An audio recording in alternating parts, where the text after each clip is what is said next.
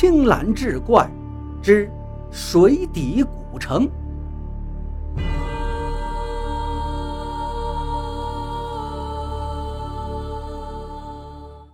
书接上回，一个月明之夜，老头果然兑现了承诺。他在半夜的时候叫醒了嘎斯，把他带到了黑龙潭边。老头拿出止水针，对着月亮扒拉来扒拉去，计算了良久，最后来到了水潭的正北边，在岸边画出了大概一米宽的地方，告诉嘎斯。这就是今天晚上水隧道所在的位置。老头子亲自做完这些，就让嘎斯自己根据他定位的水隧道推出今天晚上的避水咒该怎么念。嘎斯推算了一会儿，把自己推出来的避水咒给老头子轻轻地念了一遍。老头赞许地点了点头。等一会儿，你跟着我从这个水隧道入水，一入水你就要念避水咒，听明白了吗？嘎斯郑重地点了点头。老头话语一落，自己就率先扑通一声从水隧道的方向跃入潭中。嘎斯心中纵然还有一百个不解，也只能紧跟着跳了下去。午夜的潭水很凉，嘎斯隐隐约约能听到老头扒拉水的声音，赶紧就把避水咒念了一遍。这避水咒刚念完，他就感觉到有一股无法抗拒的力量，把自己拉入到了一个漩涡里。漩涡的周围水流滚滚，可是漩涡中却并没有水。他跟他师傅。就如同进入了一道由流水构筑成的隧道一样。嘎斯来不及思虑什么，他感觉自己现在就像一支破空射出的利箭，在这个水隧道中急速地向前穿行，而且自己几乎是无法控制的。也不知道过了多久，嘎斯突然感觉自己被重重地摔在了地上。他爬起来，抬头一看，顿时就惊呆了。只见他正跟自己的师傅站在一座雄伟高大的城堡大门前。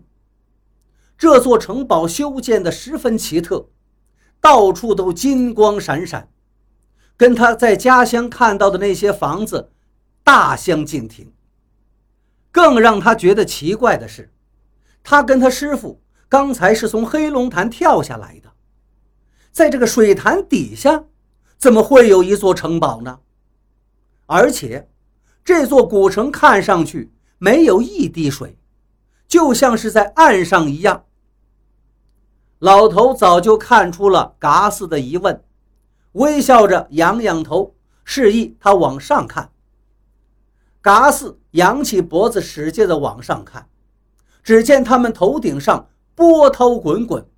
一道气势磅礴的水流正在奔流而过，而且这水流的气势绝非是一个水潭所能拥有的。老头微笑着说道：“傻孩子，现在你知道水隧道跟避水咒有什么用途了吧？”嘎斯仍然是疑惑地摇了摇头：“师傅，这黑龙潭的下面……”怎么会有这么大一座古城啊？老头轻轻摇摇头：“孩子，我们现在不是在黑龙潭的下面，我们已经在黄河的下面了。”嘎四更加困惑不解了。老头对他说道：“这黑龙潭的潭水确实是与黄河相通的，那些所谓的传言。”也不是空穴来风。如果非要问为什么相隔这么远的水潭能够跟黄河相连通，那就没有人能够解释得清楚了。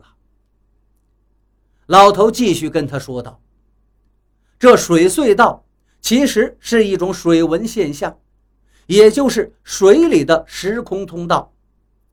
老头子的族人是从非常遥远的地方来到这里的，他们在黄河底下修建了这一座气势磅礴的水底古城，更是搜罗了无数人间的宝贝。可是无奈，后来族人之间起了内讧，死了很多人。现在留在这人间的，除了老头，也不知道还有没有其他的族人。